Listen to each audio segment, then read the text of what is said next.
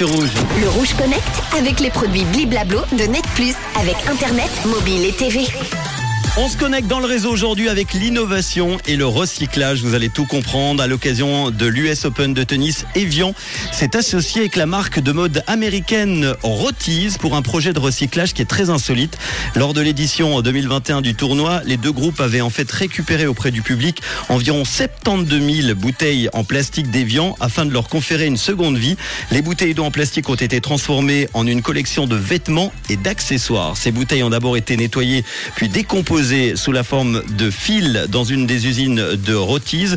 Les fils ont ensuite euh, servi à tricoter les différents produits de la collection qui comprend deux paires de baskets, il y a un sac, il y a une banane, une housse de raquettes et puis une casquette et une visière.